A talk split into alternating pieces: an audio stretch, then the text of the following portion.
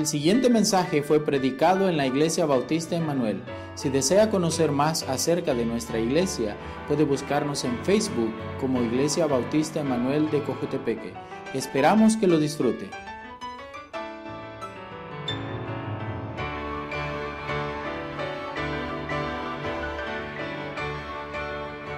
Amén. Siempre digo muchas gracias a Dios, primeramente, por la oportunidad que Él me da de poder estar aquí enfrente de ustedes. Y gracias al pastor por prestarme su púlpito, ¿verdad? Este es un regalo para Él.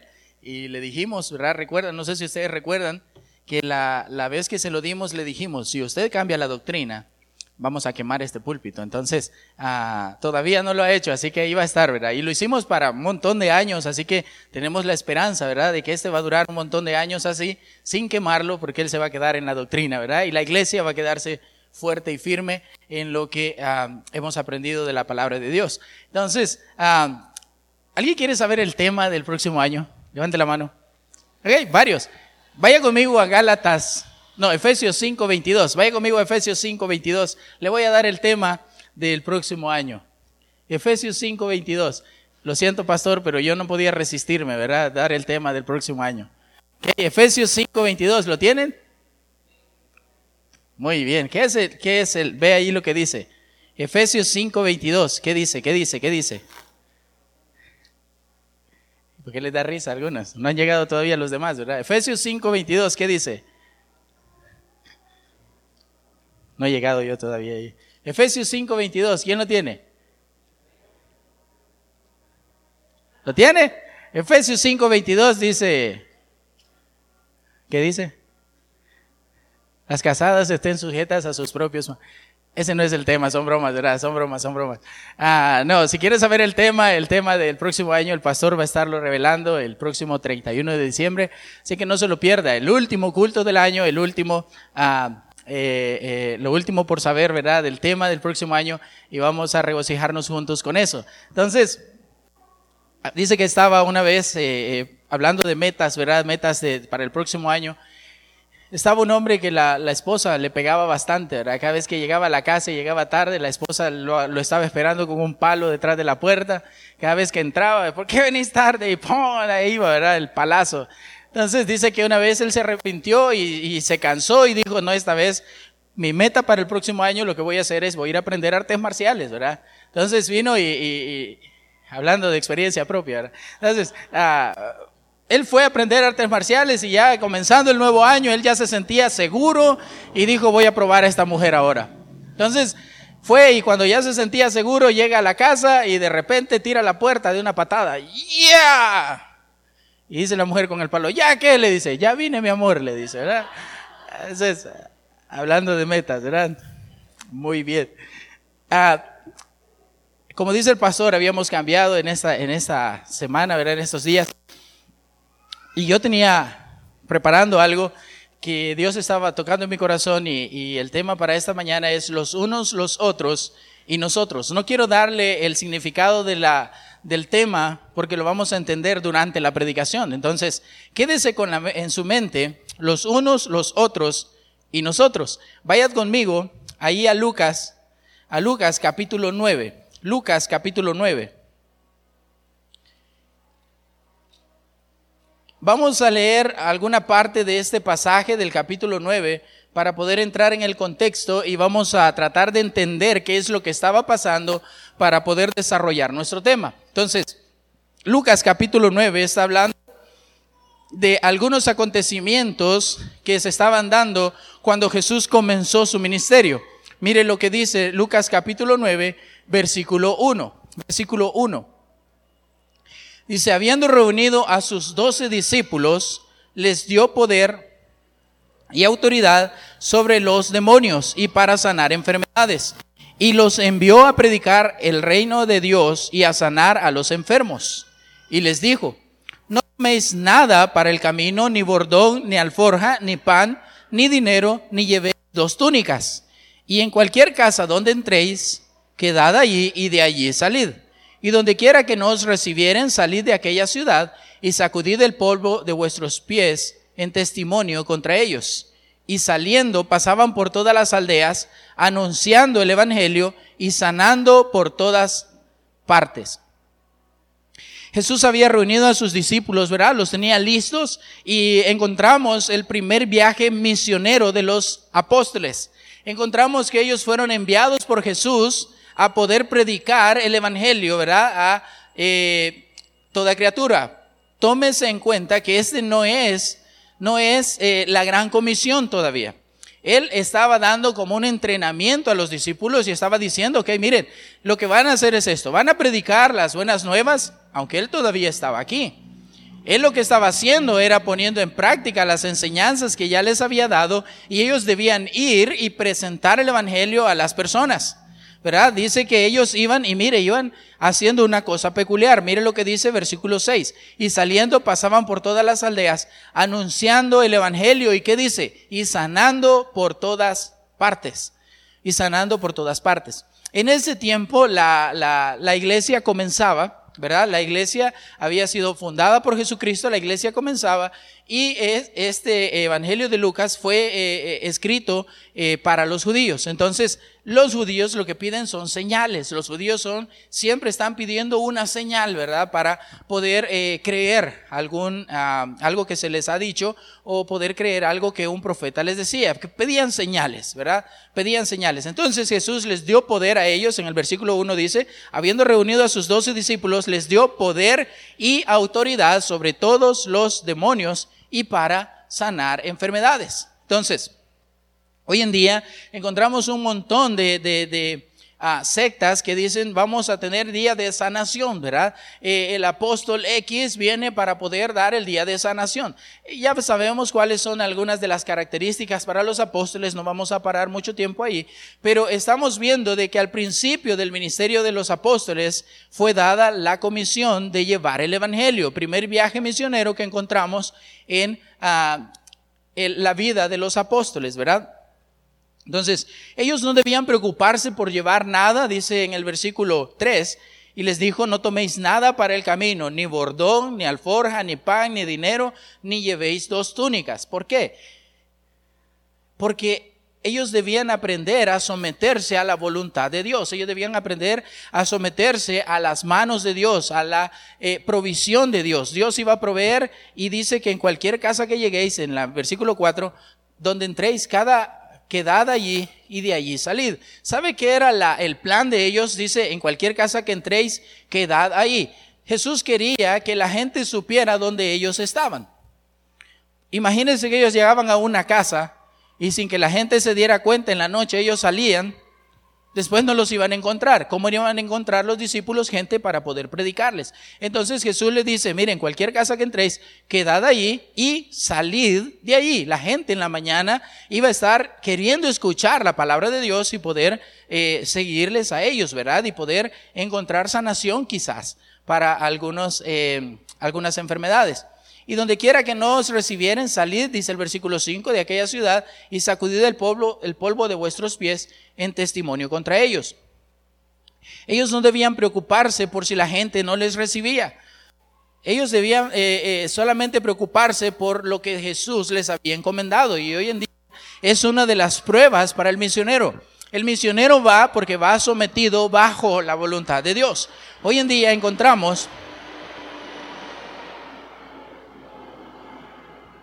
que los misioneros aún siguen permaneciendo bajo la voluntad de Dios y Dios no les desampara. Yo he podido ver testimonios de misioneros en los cuales Dios siempre ha puesto su mano para poder ah, ah, proveer lo que ellos necesitan. Y así es siempre porque Dios ha prometido cuidar a quienes llevan su palabra. Entonces, este escenario da lugar a lo que acontece más adelante.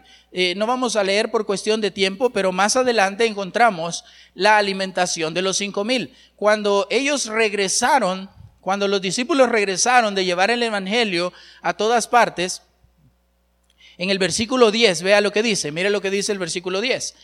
Vueltos los apóstoles, le contaron todo lo que habían hecho y tomándolos se retiró aparte a un lugar desierto de la ciudad llamada Bethsaida. Versículo 10 dice, vuelto los apóstoles. O sea, ellos fueron con un mandamiento, un viaje corto, ¿verdad? Un viaje pequeño y regresaron para contar lo que había acontecido. A cuántas personas habían sanado, a, cuántas personas le habían predicado el Evangelio. Y vino Jesús y dijo, ok, miren, lo que vamos a hacer, vamos a tener un retiro, ¿verdad? Nos vamos a retirar a la ciudad de Bethsaida, vamos a irnos solos allá. Pero ¿sabe qué? La gente que había sido tocada por el Evangelio, la gente que había recibido el Evangelio, iba siguiendo a ellos y dice que era tanta la gente que al final del día, eh, vea lo que dice versículo 11. Y cuando la gente lo supo, le siguió y él les recibió y le hablaba y les hablaba del rey de Dios y sanaba a los que necesitaban ser curados. O sea, ¿habían sanado los discípulos? Sí. ¿Habían curado los discípulos? Sí. Había un montón de gente que había recibido noticias. Hoy en día, para nosotros también las noticias se corren rápido, ¿verdad? Se corren rápido. Eh, estábamos viendo nosotros eh, hace poco que ah, lastimosamente, ¿verdad? Eh, ah, una aplicación de televisión pagada ha sacado una serie que es una blasfemia completa contra nuestro Señor Jesucristo. Nosotros lo que hicimos fue en el momento cancelar nuestra cuenta. ¿Verdad? Se corrió la voz. Yo no esperé a ver si era cierto o no era cierto que me cayera la notificación y en el momento con mi esposa y los niños dijimos, ok, borramos la aplicación y ya, se acabó. Entonces, se corre la noticia, rápido se corre. Entonces, ah, y vi las noticias y decía, eh, hay 2.1 millones de cristianos que han cerrado sus cuentas de esta aplicación porque... Ah, está violando eh, los derechos del cristianismo, ¿verdad? Están blasfemando completamente contra nuestro Señor Jesucristo. Nosotros eh, no esperamos a que llegara la noticia, se corrió rápido y nosotros eh, fuimos parte de eso. Entonces, en ese tiempo se corría siempre la, la, la, noticia, los apóstoles sanando con autoridad de Jesucristo y vienen y van donde Jesucristo y llevan más enfermos todavía y dice el versículo 11 al final que también él a los que sanaba a los que necesitaban ser curados. Pero mire, en la tarde, pero el día comenzaba a declinar, versículo 12, y acercándose los doce le dijeron, despide a, la, despide a la gente para que vayan a las aldeas y campos de alrededor y se alojen y encuentren alimentos porque aquí estamos en un lugar desierto. Él les dijo, dadles vosotros de comer. Y dijeron ellos, no, y dijeron ellos, no tenemos más que cinco panes y dos pescados, a no ser que vayamos nosotros a comprar alimentos para toda esta multitud. Y eran como cinco mil hombres. Entonces dijo Dios a sus, entonces dijo a sus discípulos, hacedlos sentar en grupos de cincuenta en cincuenta. Y así lo hicieron, haciéndolos sentar a todos ya entendemos nosotros la peculiaridad de esta historia, ¿verdad? En los cuatro evangelios encontramos la alimentación de los cinco mil, ¿verdad? Ahí encontramos este escenario en donde él hace sentar a cinco mil hombres, recuerde, cinco mil hombres, probablemente habían sus esposas y sus hijos, entonces estamos hablando de más de cinco mil personas, y él los hace sentar de 50 en 50 y les da de comer, multiplica los peces y los panes y les da de comer, ¿verdad? Ya, ya caímos, ¿verdad? ¿Cómo va? Eh, llevándose la historia. Entonces, en el versículo 15, em, eh, perdón, 16, dice, y tomando los cinco panes y los dos pescados, levantando los ojos al cielo, los bendijo y los partió y dio a sus discípulos para que los pusiesen delante de la gente. Y comieron todos y se saciaron y recogieron lo que les sobró, doce cestas de pedazos. Mire lo que dice el versículo 9. Eh, versículo 9. Vamos a regresar un poquito en la historia y vamos a ver qué pasó cuando el rey Herodes se dio cuenta de que el evangelio estaba siendo predicado. Mire, ellos regresaron, ¿verdad? Pero mire lo que pasó mientras ellos predicaban, versículo 9. Y dijo Herodes, a Juan yo le hice decapitar. ¿Quién pues es este de quien oigo tales cosas? Y procuraba verle. Y entonces, ¿qué era lo que estaba pasando? Los discípulos estaban predicando de Jesús, del Evangelio, y la gente estaba diciendo, mire lo que dice versículo 7. Eh, Herodes el tetrarco oyó de todas las cosas que hacía Jesús y estaba perplejo, porque decían algunos, Juan ha resucitado de los muertos, otros, Elías ha aparecido y otros, algún profeta de los antiguos ha resucitado. Entonces, había gente que estaba diciendo que lo que los apóstoles estaban haciendo, porque siempre decían que lo hacían en nombre de Jesús, entonces El problema era de que Herodes estaba pensando que había resucitado o Elías, que ya había sido anunciado, había venido. Con todo ese escenario y la duda de Herodes, que deseaba ver a Jesús, ver quién era, a ver si había sido el que él le había cortado la cabeza, ¿verdad? Recuerdan que Herodes fue quien decapitó a Juan el Bautista porque Herodías le pidió la cabeza en un plato. Entonces, ah, él lo acababa de decapitar, ¿verdad? Lo había conocido, él quería ver si era él. Tenía temor. Usted tendría temor si viera a alguien que le cortó la cabeza y después lo ve resucitado, ¿verdad que sí? Entonces, Herodes estaba en ese punto. E, e, Herodes estaba en ese punto, versículo 18. Ahora sí vamos a nuestro pasaje. Ahora sí vamos a nuestro pasaje. Entonces, ese es el trasfondo, ese es el trasfondo de lo que estaba pasando. Y mire lo que pasa en el versículo 18, cuando ellos estaban apartados eh, para estar eh, eh, con Jesús. Aconteció que mientras Jesús oraba aparte, estaban con él los discípulos y les preguntó diciendo, ¿quién dice la gente que soy yo?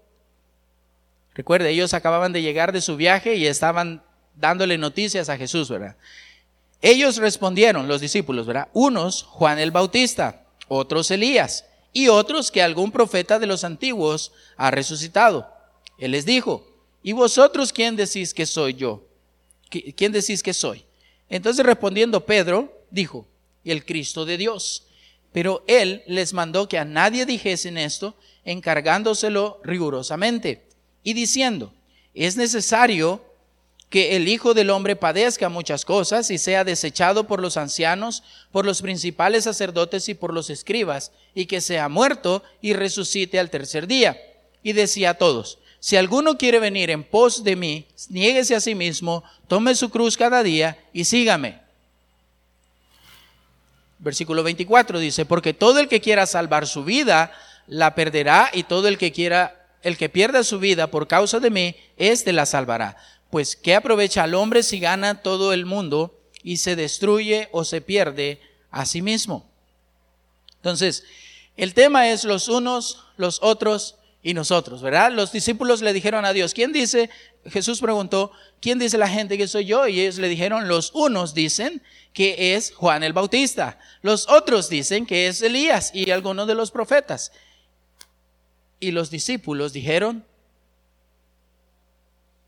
¿El Cristo de quién? El Cristo de Dios. ¿Por qué le puse nosotros?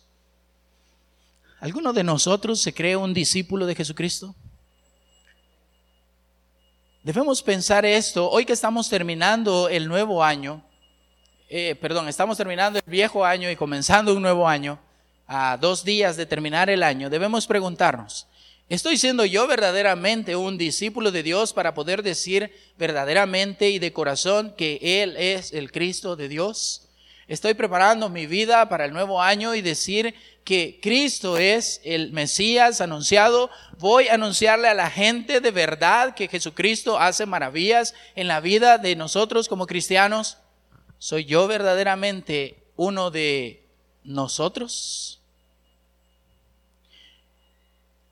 o estoy solamente siendo un espectador del partido? ¿Quién es verdaderamente Jesús? Punto número uno. ¿Quién es verdaderamente Jesús? Los unos decían que Elías. ¿Quién fue Elías? Elías fue un profeta que desafió reyes, haciendo con Acab y 450 falsos profetas de Baal. Ustedes recuerdan la historia. ¿Verdad? Eh, recuerda la historia que él estaba orando y pidió que llenaran eh, de agua, ¿verdad? Mojaran el, altar del holocausto que él iba a encender, pero los profetas de Baal estuvieron hasta el atardecer pidiéndole a Baal que enviara fuego y quemara el sacrificio que ellos habían ofrecido para que pudiera llover, ¿verdad? Recuerda, había una sequía. Entonces, él... Eh, los profetas de Baal no lo lograron, después vino Elías y él dijo, ¿verdad? retando a, Acab y le dijo, mire, mojen el, altar y lo mojaron y después descendió fuego del cielo y ah, consumió todo el holocausto, ¿verdad? Incluso hasta el agua que había quedado alrededor. Entonces, él hizo llover fuego y un hombre que resucitó también al hijo de una viuda en Sarepta. ¿Recuerdan eso? Ese fue Elías. Ese fue Elías, un hombre que desafió al rey Acab y a su maléfica esposa, llamada Jezabel, cuando mataron a Nabot solo por violar la viña de él. ¿Recuerdan eso? Un hombre que es un referente espiritual en cuanto a su celo hacia la palabra de Dios.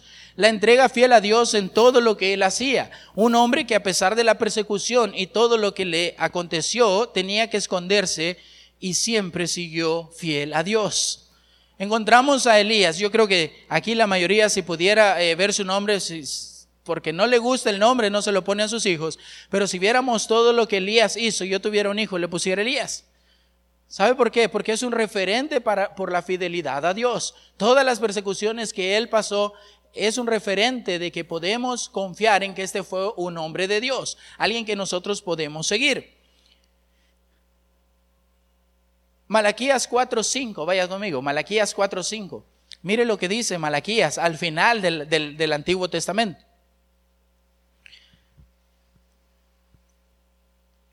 Elías ya había, ya había vivido. Elías ya había ido al cielo, recuerda, ¿verdad? Fue arrebatado al, cielo y después quedó Eliseo como su sucesor. Entonces, Malaquías 4, 5, años después está diciendo, mire lo que dice, he aquí, yo os envío el profeta Elías antes que venga el día de Jehová grande y terrible. Estamos hablando y está eh, mencionando algo sobre el futuro. Está hablando algo sobre la tribulación, ¿verdad? Pero mire acá lo que dice más adelante. Eh, vamos a ver cuando Jesús habla de que Juan el Bautista era el Elías. Entonces, ¿quién era Elías? Un hombre fiel a Dios, un hombre que entregó su vida y es un referente para nosotros los cristianos, para nuestra fidelidad a Dios. Los unos decían que entonces lo que los apóstoles hacían en nombre de Jesús, que Jesús era el Elías prometido. Malaquías 4:15 le estaba dando a ellos la profecía, 4:5, perdón, le estaba dando a ellos la profecía que Elías iba a ser enviado. Pero he aquí yo os envío el profeta Elías antes de que venga el día de Jehová, grande y terrible, ¿verdad? Ese era más adelante. Y veamos ahora entonces, los unos decían que era Elías. Vamos a ver lo que decían los otros. Mire lo que decían los otros. Los otros decían que era Juan el Bautista. Número dos, los otros decían que era Juan el Bautista. ¿Quién fue Juan el Bautista? Casi 700 años antes fue anunciado el nacimiento de Juan el Bautista. Mire lo que dice Isaías 40, versículo 3. Isaías 40, versículo 3.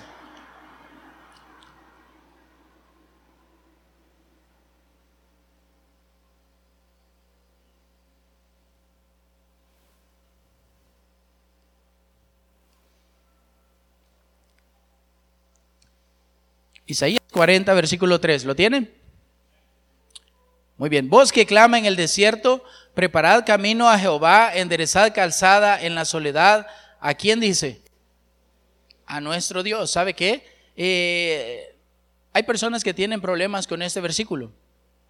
Porque en cualquier versión que buscamos de la Biblia, siempre se menciona a nuestro Dios con D mayúscula. Juan el Bautista iba a preparar el camino para la llegada de Jesús y Jesús es nuestro Dios.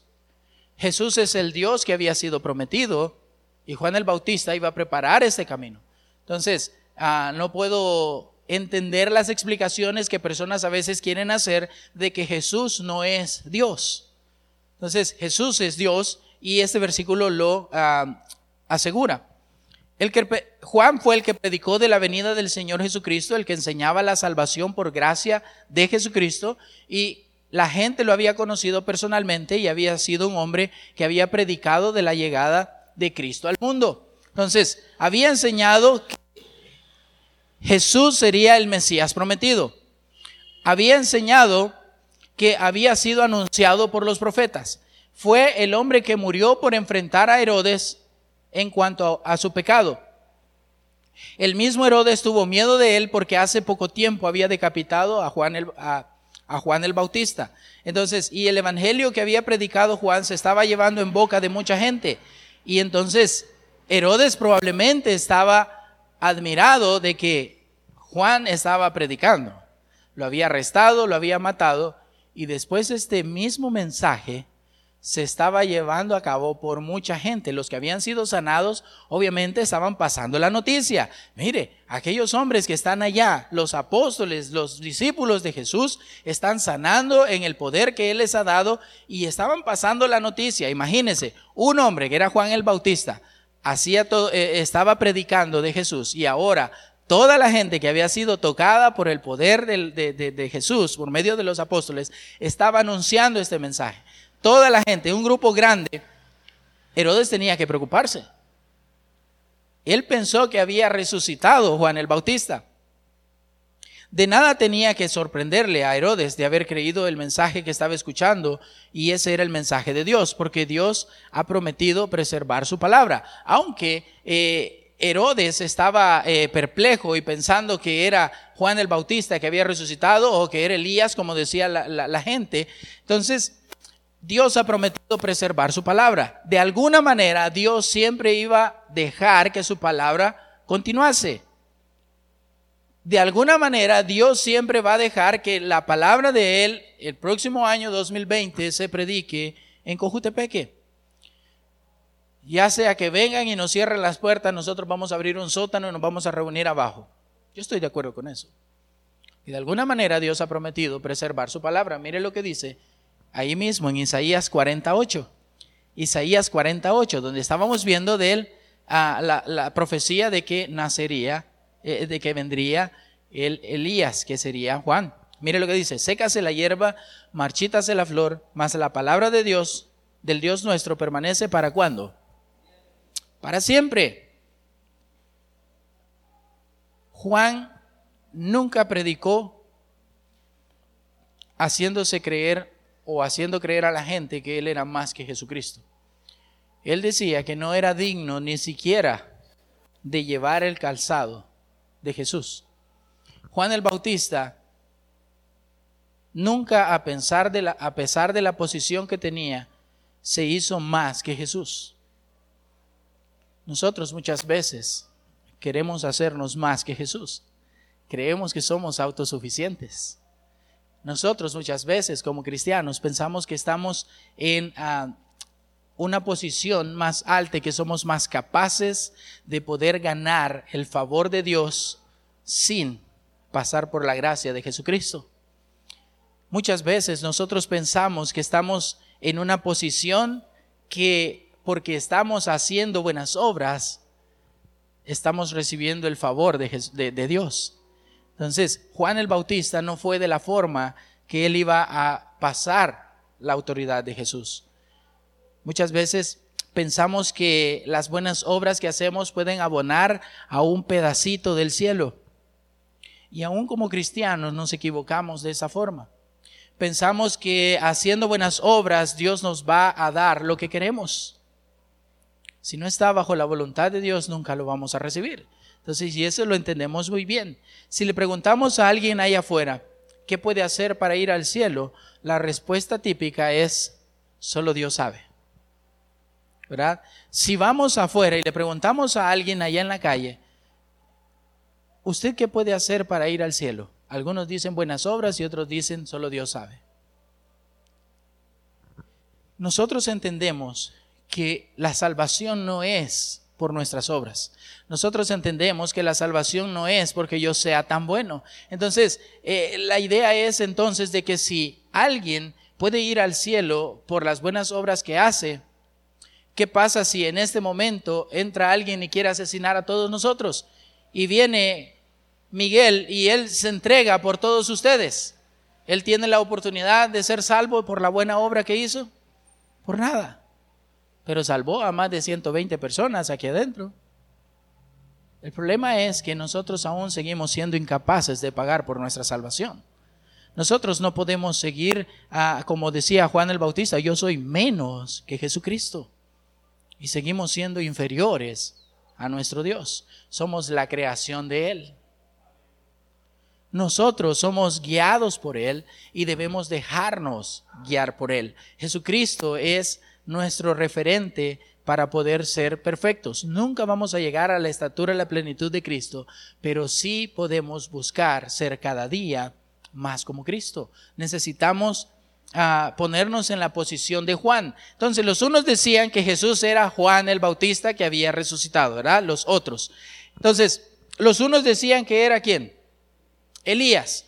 Los otros decían que era Juan el Bautista. Y también decía que era alguno de los otros profetas, ¿verdad? No menciona los nombres, no vamos a tomarlo muy en cuenta, pero era alguno de los otros profetas. Los que habían anunciado los mensajes de, eh, eh, de la venida de Jesús, eh, dice, es él, es él, el que, anunció esto ha resucitado. Después, mire lo que dice Jesús en el versículo... Ah, versículo 18.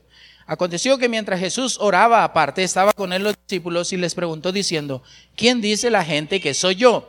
Ellos respondieron, unos Juan el Bautista, otros Elías y otros que algún profeta de los antiguos ha resucitado.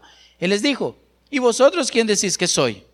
Entonces respondiendo Pedro como vocero, ¿verdad?, de los discípulos, dijo, el Cristo de Dios, el Cristo de Dios. Jesús solo para confundirlos un poquito más, Jesús habló de que Juan el Bautista era el Elías. Mire lo que dice ahí en el versículo 14, Mateo 11, 14. Vaya conmigo. Mateo 11, 14. Para confundirlos otro poquito más, ¿verdad? Ya veo que algunos están como... Mateo 11, 14. Mire lo que dice.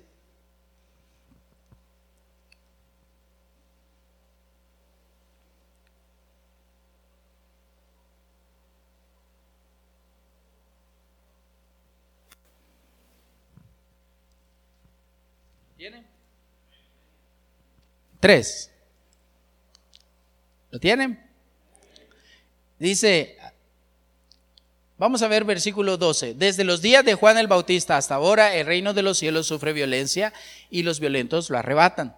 Porque todos los profetas y la ley profetizaron hasta Juan. Y si queréis recibirlo, él es aquel Elías que había de venir. Y la gente estaba diciendo que era Elías, los unos estaban diciendo que era Elías, los otros estaban diciendo que era Juan el Bautista, ¿verdad? Eh, los pensamientos de la gente estaban divagando por encontrar verdaderamente quién era Jesús. Hoy en día hay gente que todavía está esperando ver quién es Jesús. Es la responsabilidad de la iglesia, ¿verdad? Aún hoy finalizando el, año y eh, recibiendo el nuevo año, la responsabilidad de la iglesia es no dejar que la gente indague quién es Jesús, es nosotros decirles quién es Jesús, quién es nuestro Salvador, quién vino a padecer por nosotros, es nuestra responsabilidad. Entonces, Jesús se encargó de darle el lugar que Juan merecía. Juan no buscó ese lugar, Juan no cedió el lugar, Jesús se encargó de dárselo. Él es el Elías que había de venir. Entonces, ¿Estamos nosotros dejando que Jesús nos dé el lugar que merecemos solamente porque nos estamos sometiendo a la voluntad de Él? Busquemos cada día someternos a la voluntad de Dios y Dios nos va a dar el lugar que merecemos. Si somos fieles a Dios, Él va a ser fiel con nosotros. Y comenzando el nuevo año es la misma cosa que podemos predicar hoy, próximo domingo y cada domingo. Si nos sometemos a Dios, Dios es fiel con nosotros. Llegamos a la conclusión entonces que los pensamientos de la gente estaban dando vueltas. Unos decían que era Elías, otros decían que era Juan el Bautista, y Jesús decía que Juan el Bautista era Elías. Y entonces, pues, ¿y ustedes qué piensan? les dijo Jesús. Mire lo que le dijeron ellos. ¿Y ustedes qué piensan entonces? ¿Quién y vosotros quién decís que sois? Entonces respondiendo Pedro dijo, el Cristo de Dios. En este pasaje encontramos dos claves, nada más, del por qué los discípulos pensaban que Él era el Cristo.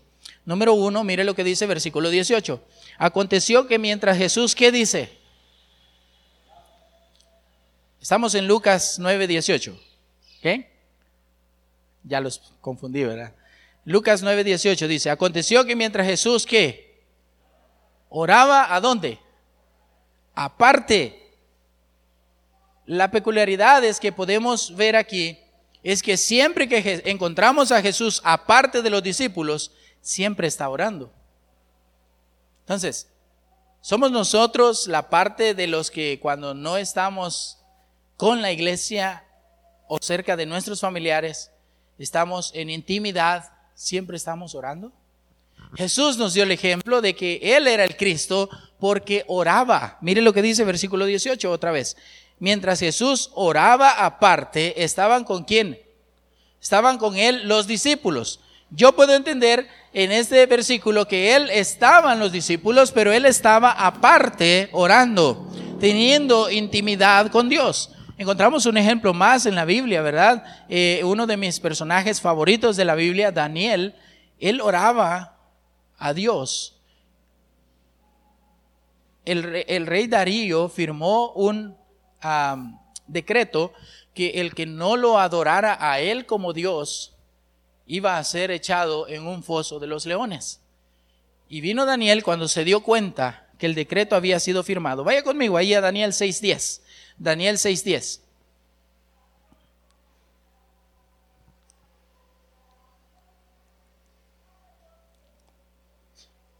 Daniel 6.10. Daniel está después de Ezequiel. Daniel 6.10. Cuando Daniel supo que el edicto había sido firmado, entró en su casa y abiertas las ventanas de su cámara que daban hacia Jerusalén, se arrodillaba tres veces al día y oraba y daba gracias delante de su Dios como lo solía hacer antes. Un hombre que no se doblegó aún con las dificultades presentadas del momento, no se doblegó a ser fiel a Dios. Nosotros, como cristianos, debemos doblegarnos a la voluntad de Dios y someternos a la voluntad de Dios. ¿Sabe qué? Déjeme decirle, si usted no sabía, todavía tenemos libertad de orar a Dios en este país. Todavía podemos nosotros tener una comunicación directa con el Padre sin tener restricciones de ningún tipo. La única restricción que nosotros encontramos hoy en día para que nosotros nos comuniquemos con Dios somos nosotros mismos. Esa es la única restricción. Nosotros somos los que ponemos los obstáculos para no tener una relación directa con el Padre. Lastimosamente es el fruto del pecado. La Biblia dice en Romanos 3:10, por cuanto todos pecaron y están destituidos de la gloria de Dios. Perdón, eh, no hay justo ni a un uno. ¿Verdad? No hay justo ni a un uno. Romanos 3:10. No hay justos. Nosotros estamos separados de Dios por ser injustos. Entonces, ¿qué hacemos? Necesitamos mantener nuestro tiempo de comunicación con Dios. Un hombre como Daniel es un referente más, aparte de Elías, que desafió reyes. Un hombre aparte de Juan el Bautista, que desafió a Herodes y murió por la causa. Un hombre más, Daniel, que desafió al rey Darío. Bueno, era su amigo. Por si no conoce la historia, el rey Darío, después que lo echó al foso de los leones, dice la Biblia que él se fue a su cuarto y no pidió, no, no recibió comida, no recibió nada, y él se lamentaba por haber firmado ese decreto. Y a la mañana siguiente, muy de mañana, él salió corriendo, fue al foso de los leones y le preguntó, Daniel, ¿tu Dios te ha librado? Era su amigo. Él no podía violar una ley que él había firmado. Pero aún Daniel no se dejó intimidar ni por los que estaban cerca de él. Aún Daniel no se dejó intimidar por sus familiares. A veces nosotros estamos como, eh, ah, no es que mire, a mí me da pena ir a la iglesia porque mis familiares siempre me dicen de que yo eh, no cambio. Y sabe qué, siempre le digo yo a la gente, mire, es que mi, mi familia se burla de mí porque yo quiero ser cristiano y ellos no son cristianos. El problema es que ellos ahorita se están burlando, después nosotros vamos a ver cómo las burlas de ellos se convierten en lamentos.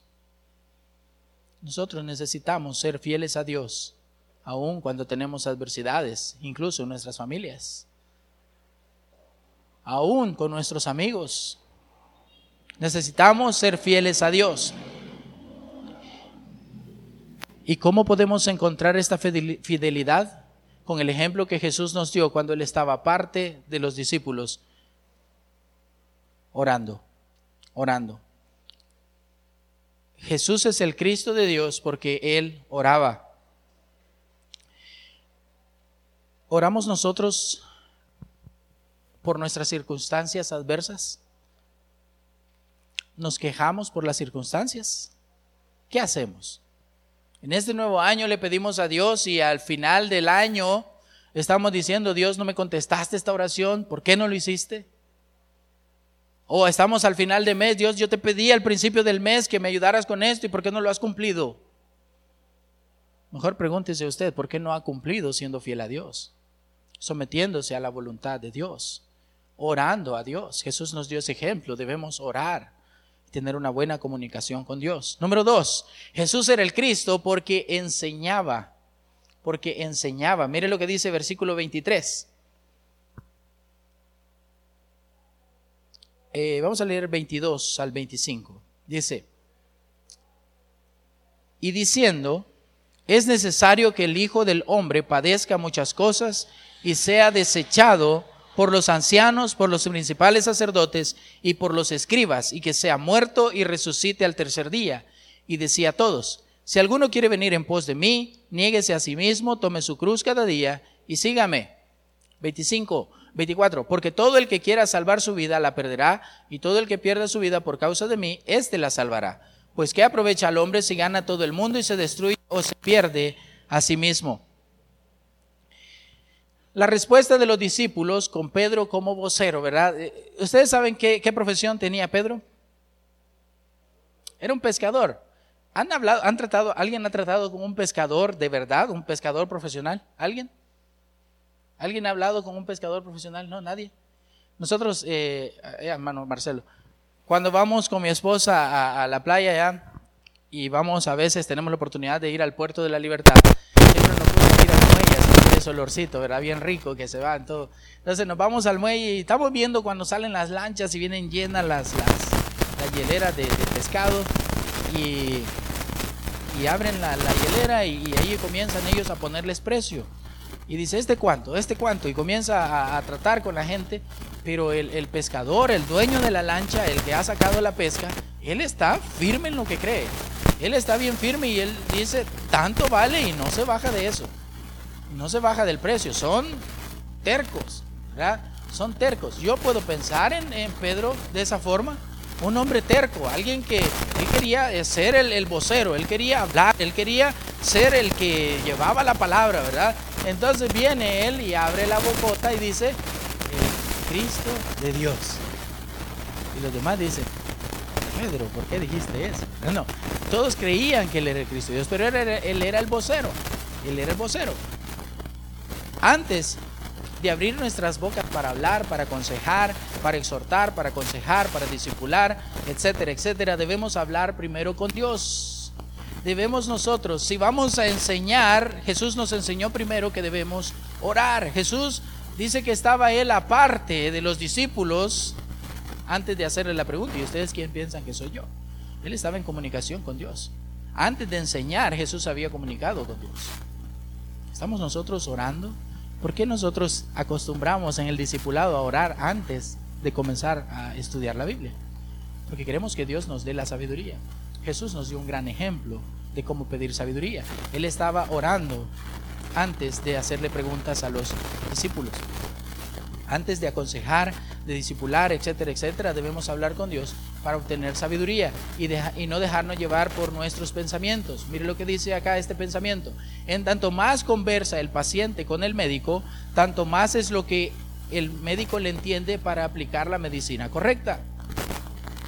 Entonces, en tanto más Dios conoce su corazón, porque usted está en constante comunicación con Él, tanto más Dios le va a dar las salidas a sus problemas existenciales o de la vida nosotros necesitamos mantener una comunicación con Dios. Es lo que Cristo quería enseñar a los apóstoles para que lo transmitieran a la gente.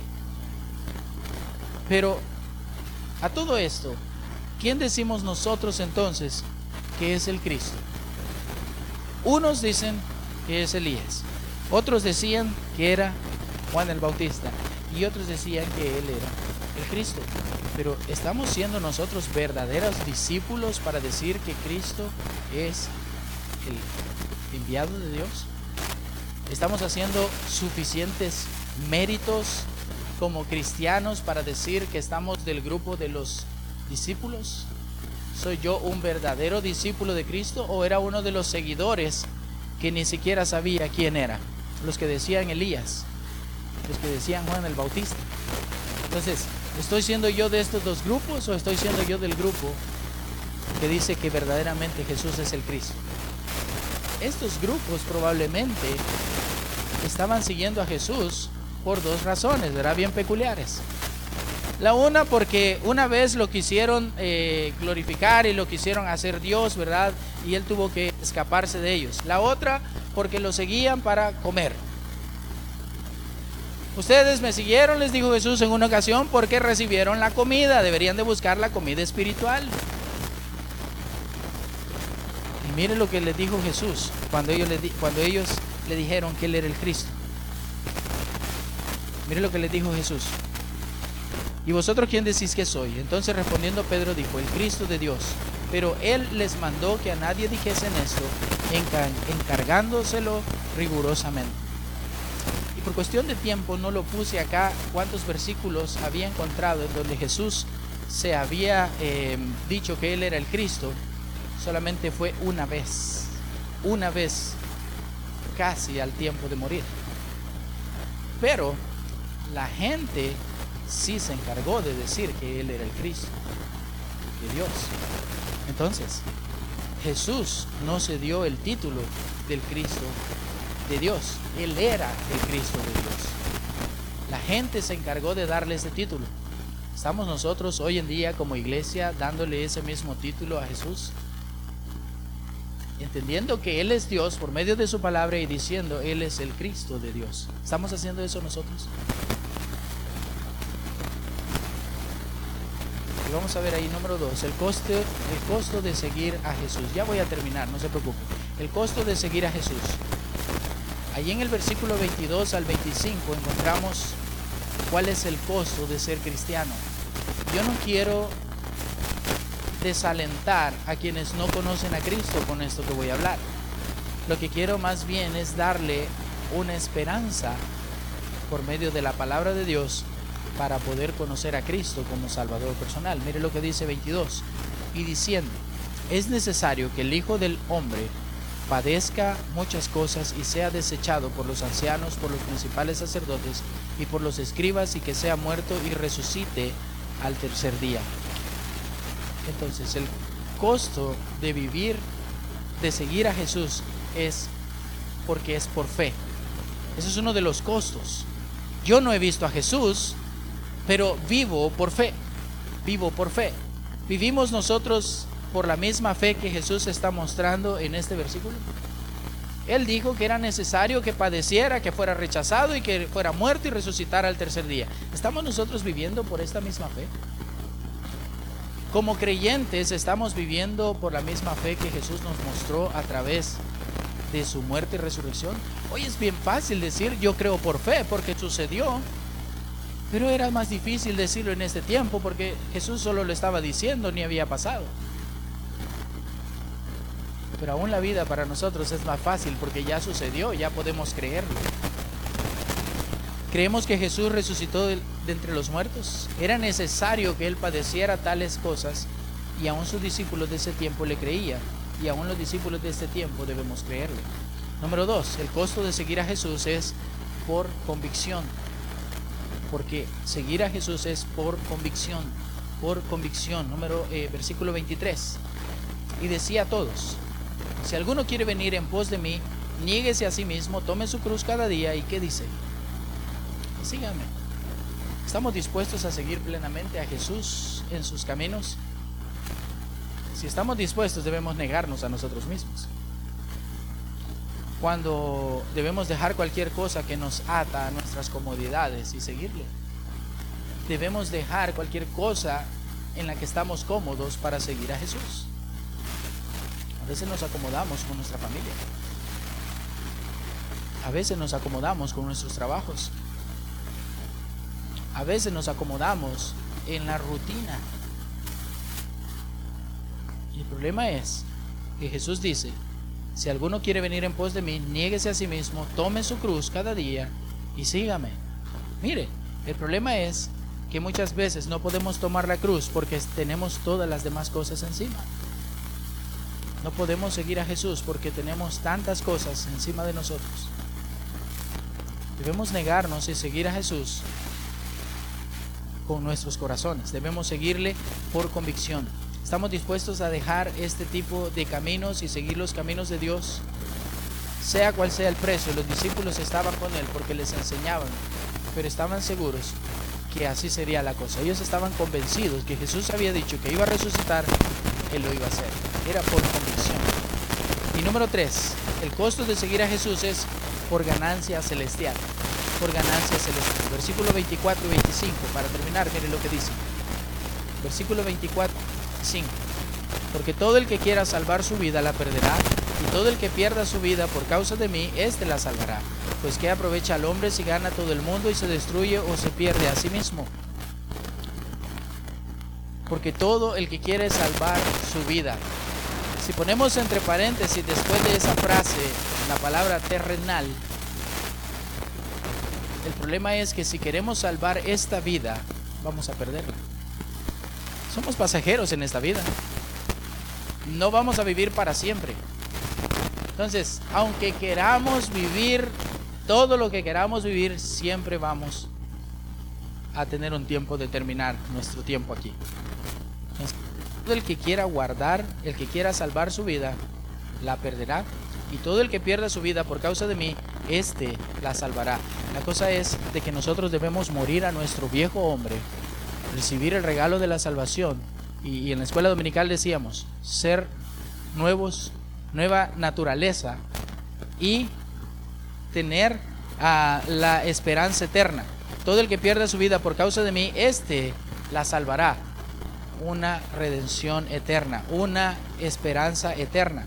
Entonces, 25 dice, pues ¿qué aprovecha el hombre si gana todo el mundo? Hablando de cualquier cosa que es pasajera o se destruye, y se destruye a sí mismo. Las cosas que este mundo nos ofrece todo el tiempo son pasajeras. Todo lo que aquí obtenemos aquí se queda. Lo único que obtenemos aquí y que es eterno es la salvación. Es la salvación. Nosotros debemos buscar la herencia eterna. La única cosa que recibimos en este mundo y que es eterno es la salvación que Cristo nos está ofreciendo. La palabra eterna, pues todos saben qué significa, ¿verdad? Algo eterno es para es para siempre. Este tiempo es para poder anunciar que Jesucristo nació. Pero después él dice que era necesario que naciera, que padeciera, fuera rechazado y fuera muerto. Pero mire la esperanza, que resucitaría al tercer día. Es el Cristo, Jesús es el Cristo de Dios. ¿Por qué no comenzarlo de la mejor manera este próximo año? Número uno, podemos recibir el regalo de la salvación, quienes todavía no lo han hecho. La Biblia dice que todos somos pecadores y por cuantos todos pecaron están destituidos de la gloria de Dios. Número dos, mire, podemos recibir la vida eterna recibiendo la oportunidad de tener una relación directa con Dios. Salmo 145, 18 Vaya conmigo, el último versículo, Salmo 145, 18. Dice, Salmo 145, 18. Si yo recibo a Cristo como Salvador personal desde el momento que lo hice, tengo una relación cercana con Dios. Mire lo que dice Salmo 145, 18. Cercano está Jehová a todos los que le invocan, a todos los que le invocan, ¿de qué dice? De veras. ¿Está usted buscando a Dios de veras? Al final del año está usted buscando a Dios de veras. ¿Ha recibido a Jesucristo de veras? ¿Está siendo un cristiano de veras? ¿Está siendo un hijo de Dios de veras? Usted dice, sí, yo, yo fui justificado. Pero la vida que llevamos muchas veces no da indicios de que hayamos sido justificados. ¿Estamos siendo seguidores de Cristo de veras? ¿Estamos siendo entonces como los unos que decían Elías, los otros que decían Juan el Bautista y los otros que decían Jesús el Cristo. Yo quiero estar siempre de este lado. Yo quiero estar del lado que digan de que soy un discípulo porque pienso que Jesús es el Cristo. Aunque eran buenos hombres, Elías y Juan el Bautista, ellos eran siempre menor que nuestro Dios eterno que vino para morir por nosotros. Sabía que Jesús también murió por Juan el Bautista y por Elías. Aunque ellos eran buenos hombres, no eran suficientes porque eran humanos para ser más que nuestro Señor Jesucristo. Entonces yo quiero ser parte de los discípulos de Dios. Yo quiero ser parte de los seguidores de Cristo y decir, el Cristo de Dios es Jesús. Hoy en día podemos hacer eso también. Y número tres, recibiendo el nuevo año con la esperanza eterna de que si morimos y hemos recibido a Cristo como Salvador personal, vamos a ir al cielo con Él. Hoy es el día. No dejemos que los unos nos hagan creer que hay otra oportunidad, no dejemos que los otros nos hagan pensar que es un hombre común el que había resucitado. Es Cristo, el hombre de Dios, quien nos da la vida eterna. Él es el Cristo de Dios. Él es el Cristo de Dios. Nosotros debemos aceptarlo hoy, mañana y el próximo año y los años que vienen, sin temores, sin temor a pensar lo que la gente diga, nosotros debemos ser parte de los discípulos de Dios. Pero número uno, primero es recibiendo la salvación. Número dos, una relación con Dios. Y número tres, no dejando que nadie nos engañe, porque Él es nuestro Dios verdadero. Vamos a hablar. Bendito Dios, te damos las gracias.